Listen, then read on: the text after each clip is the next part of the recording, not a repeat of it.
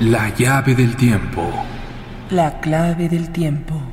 La nave del tiempo. El ave del tiempo. Presentan.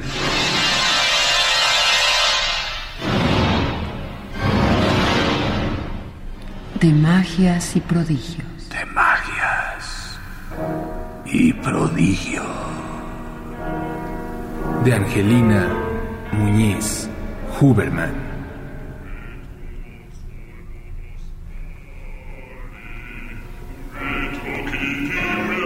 Transmutaciones.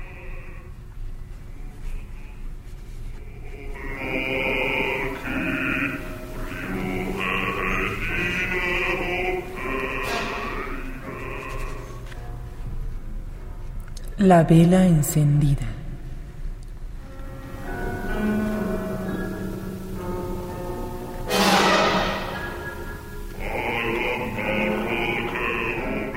Padecía de insomnio el cabalista y despertaba aún antes del amanecer. Cada sonido de la nunca silenciosa noche era eco insoportable en su cerebro. En su imaginación era peor. Obsesiones, terrores, remordimientos. Los recuerdos que regresan con el pesado plomo de la falta insistente, de la equivocación redondeada del balbuceo sordo.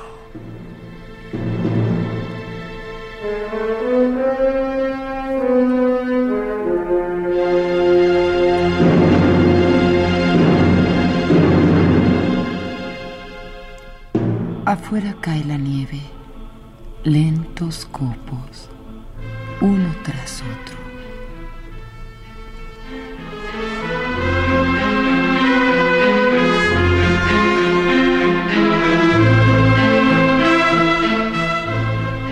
El cabalista ha arrastrado la manta de la cama.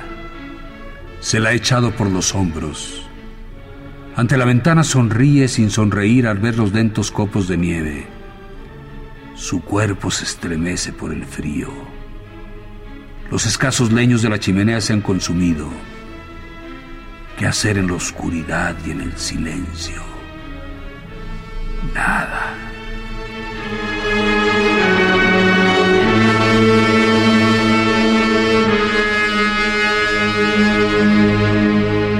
El cabalista toca el cristal y siente más el frío.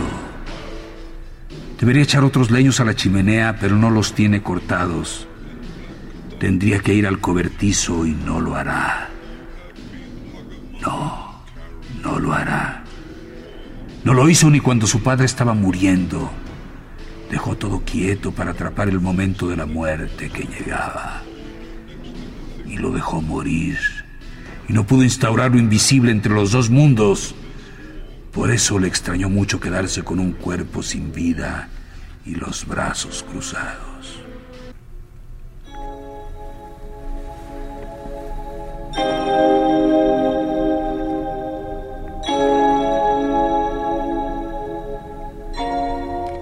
El cabalista dibuja con el dedo en el vaho del cristal de la ventana.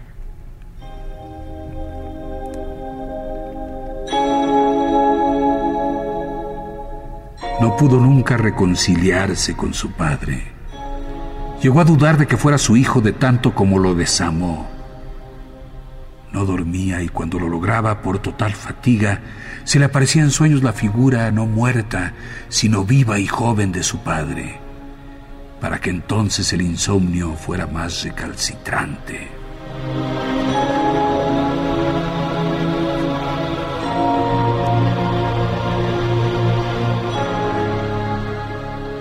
Como una representación de arcilla que va resquebrajándose poco a poco hasta que es imposible recomponerla.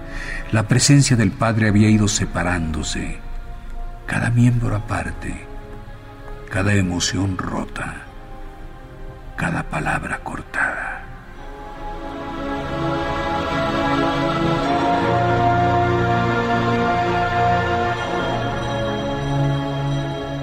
La nieve sigue cayendo lentamente. El cabalista siente cierta tranquilidad. Acomoda mejor la manta sobre su espalda. Ya que no duerme, podría retomar sus estudios Otras veces lo ha hecho. El silencio es para leer o para escribir. La oscuridad. Cuando su padre dormía. Pero ahora cualquier silencio es bueno.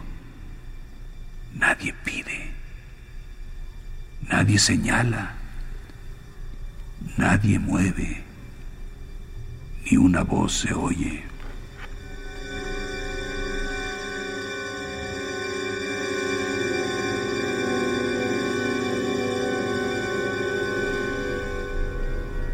La nieve enmarca el silencio, se amontona sobre capas que ya no suenan.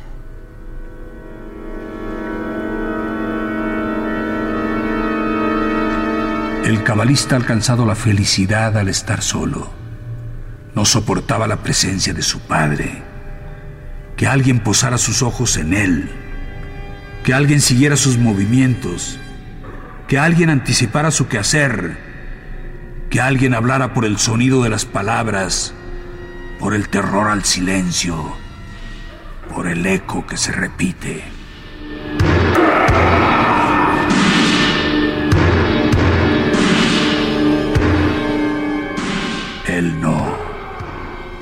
Él no habla. No necesita la compañía del ruido. Se basta con su mundo sordo, tan poblado, inagotable.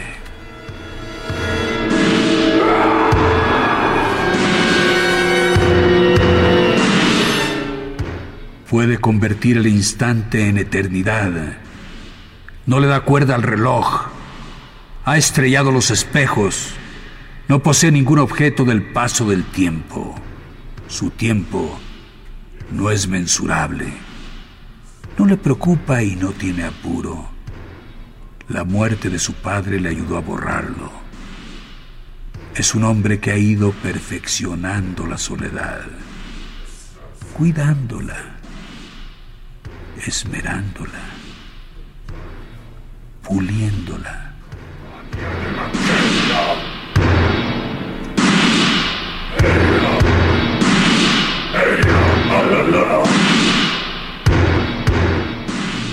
La nieve es paisaje de soledad.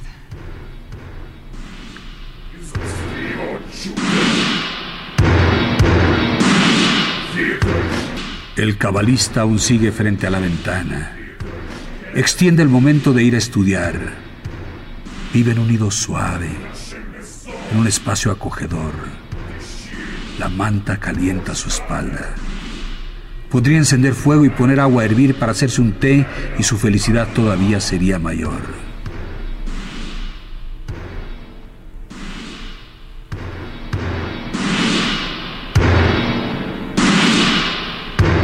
No recuerda cuánto duró la agonía de su padre para que la línea fronteriza entre vida y muerte se le escapara. Ahí se le grabó un vacío.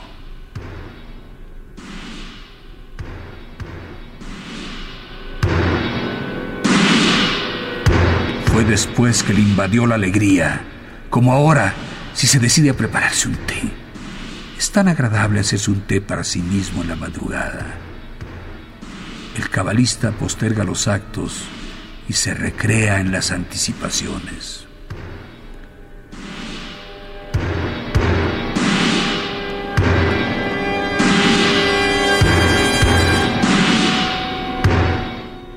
Nunca supo en qué momento dejó de querer a su padre. Se le escapó la tenue línea fronteriza, igual que con el momento de la muerte. El instante del desamor no pudo centrarlo.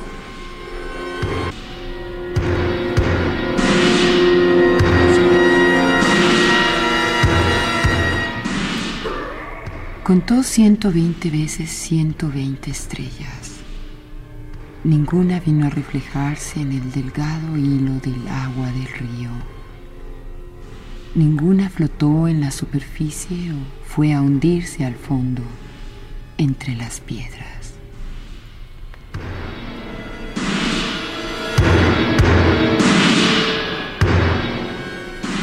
Desmenuzó entre los dedos los oscuros terrones antes de sembrar las semillas y no pudo ver cómo crecían las raíces y el tierno tallo. De niño, el padre lo llevaba de la mano por los senderos del bosque, pisando hojas secas, escuchando el zumbido único de los insectos, alcanzando a aspirar el vaho de la tierra húmeda, el olor penetrante de las agujas de pino a medio pudrir.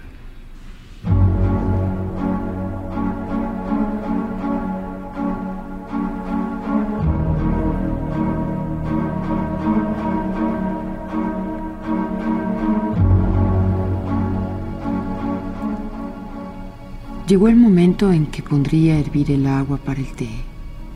Siempre es así. Cada acto debe pensarlo espaciosamente, desearlo intensamente, deleitarse en la no realización, para luego sorprenderse con el movimiento que conduce a la acción necesita de antemano haber conocido cómo se forman los aspectos de la decisión, de la imagen mental, de la idea al deseo, a la voluntad y luego al cuerpo en actividad. Que ningún acto sea reflejo o pasivo, que sienta el fluir de los líquidos, la dirección de la sangre, la formación de la lágrima, el músculo en tensión.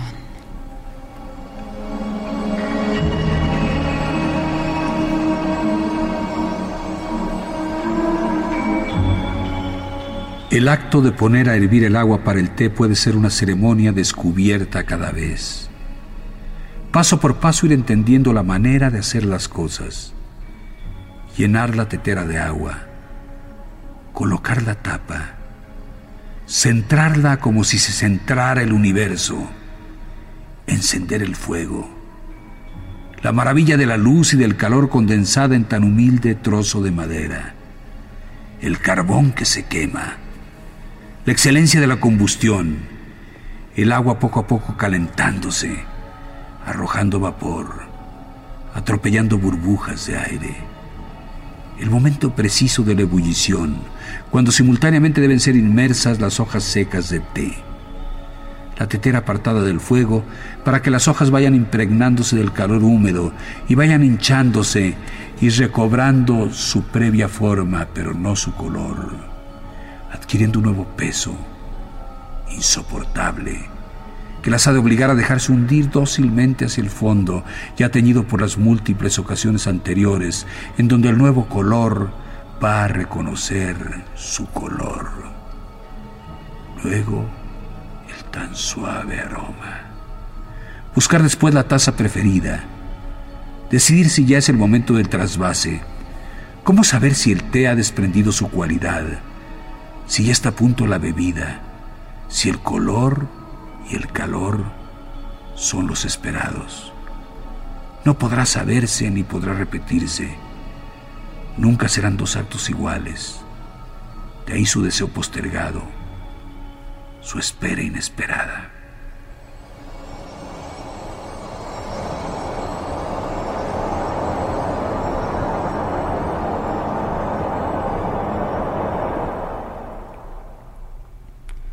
Es agradable beber té en la madrugada, cuando no se ha podido dormir, cuando afuera cae la nieve, cuando se está completamente solo, cuando ya no hay obligaciones con los demás, cuando el té es compañía y su descenso lento va calentando el cuerpo, va consolándolo.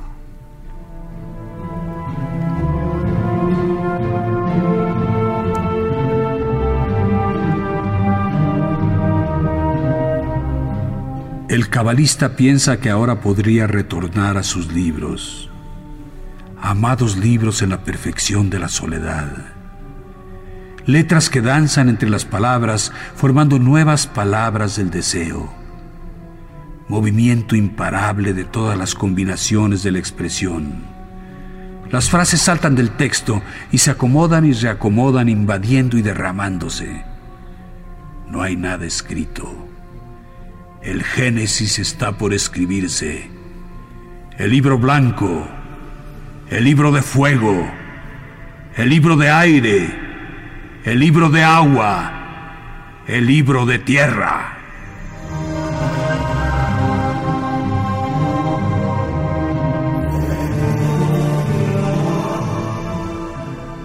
Los atributos de Dios han caído en el desorden. Sabiduría, bondad, gloria, verdad, fortaleza, virtud, eternidad, esplendor, fundamento, se barajan interminablemente el cabalista se siente tentado a borrar el árbol cefirótico y a dibujar uno nuevo con los círculos alterados. En su cabeza revolotean las ideas y se acomodan en cualquier grado de la escala del conocimiento.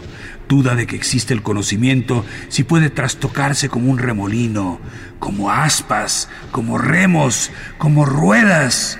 Fuego interno que todo lo consume, que ilumina y desata.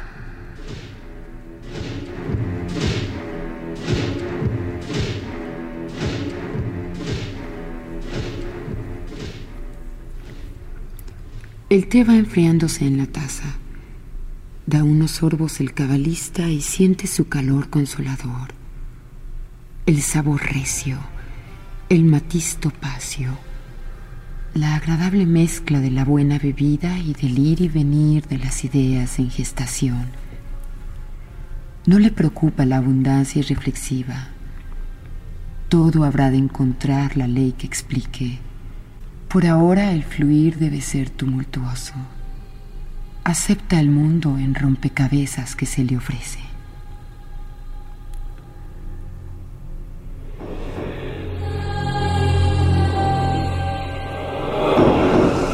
¿Cuándo ocurrió la ruptura con su padre?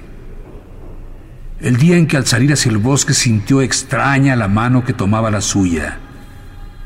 O el día en que ya no quiso darle la mano el día en que le desagradó el tacto de la otra piel, que no deseó su apoyo, que no necesitó su calor, el día en que ya no aprendió de las palabras escuchadas y que fueron eco que no sorprendía, cuando las historias se repitieron sin variante alguna, cuando desatendió, cuando contradijo por primera vez, cuando quiso ir por su lado, solo.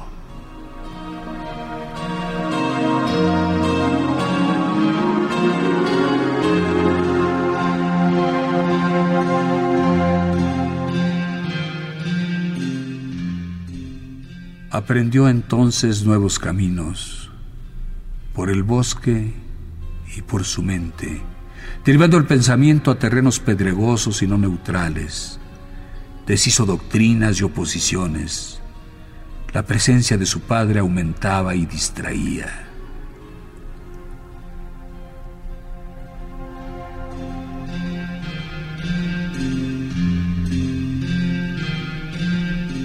Se instaló poco a poco la enfermedad.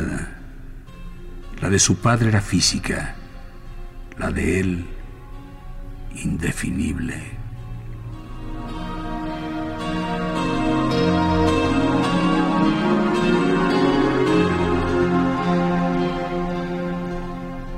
Encontró consuelo en el estudio de los antiguos maestros, los que exponen nuevas palabras, los que inventan el lenguaje, los difíciles, los oscuros.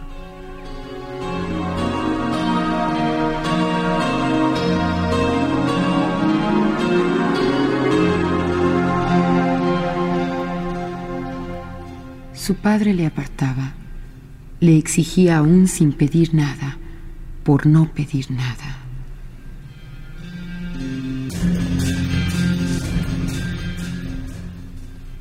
Él hubiera querido quedarse en las partes perdidas del bosque y no regresar más. Si regresaba era por los libros y el misterio que encerraban.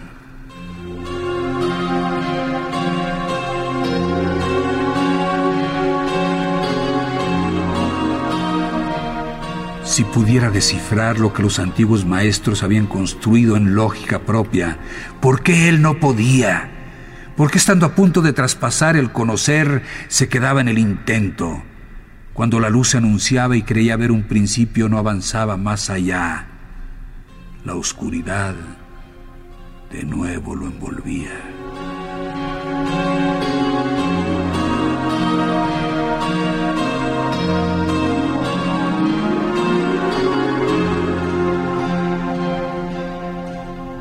Sin embargo seguía encontrando placer en esos túneles sin fin, en ese inicio y en ese internamiento. Tenía la esperanza de que la verdad se le revelaría, mientras pensaba que ir despojándose de envolturas terrenales era buena preparación para la entrega total.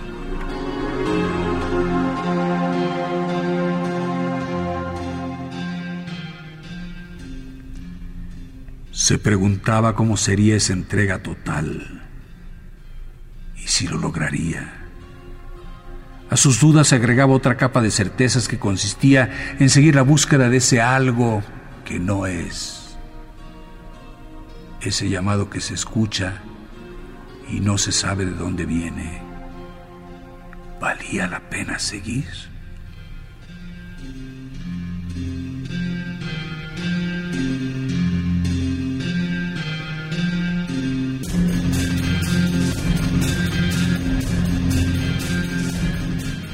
Tal vez el desamor por su padre era uno de los despojamientos exigidos. Toda atadura o toda envoltura debía ser eliminada. La soledad es también la distracción de afectos.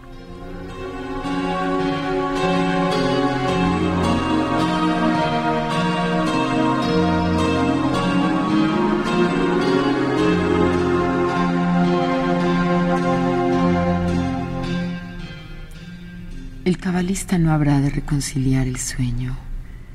El insomnio se unirá al amanecer y será parte del nuevo día.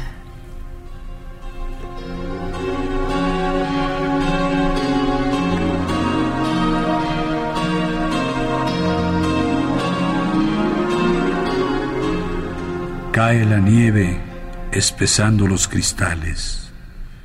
Los escasos leños de la chimenea se desmoronan en cenizas.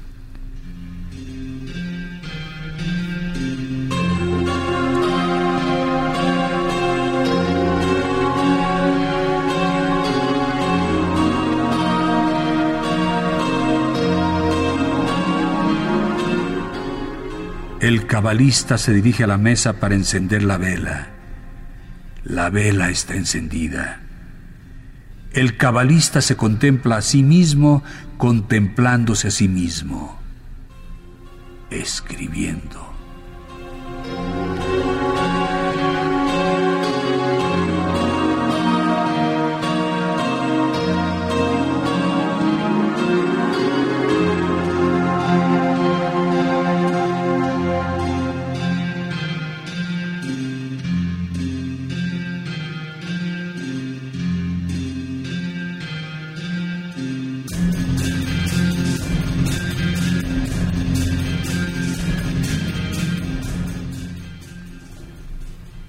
La llave del tiempo.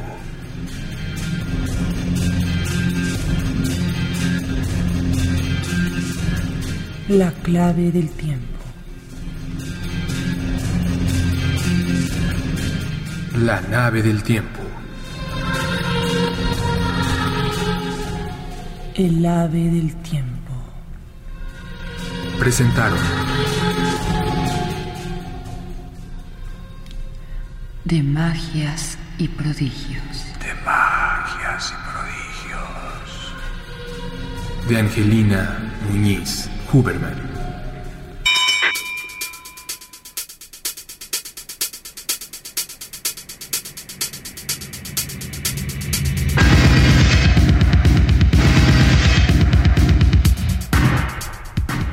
Angelina Muñiz Huberman nació en 1936.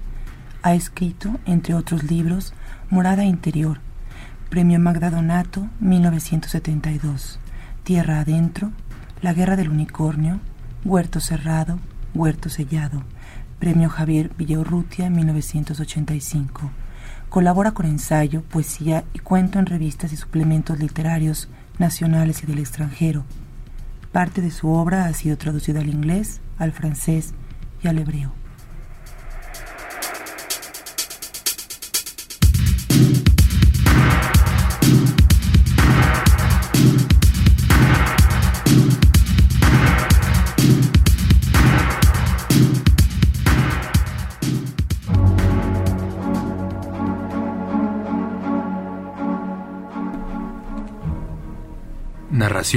Producción y dirección, Juan López Moctezuma.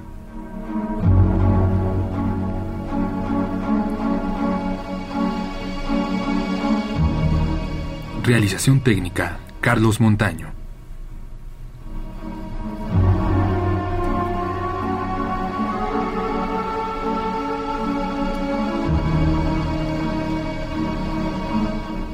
Actriz, Patricia Illades.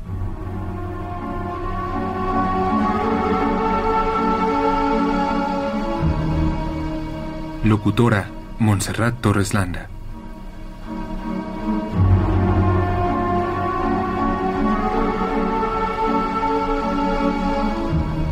Locutor, Homero Bazán Longi.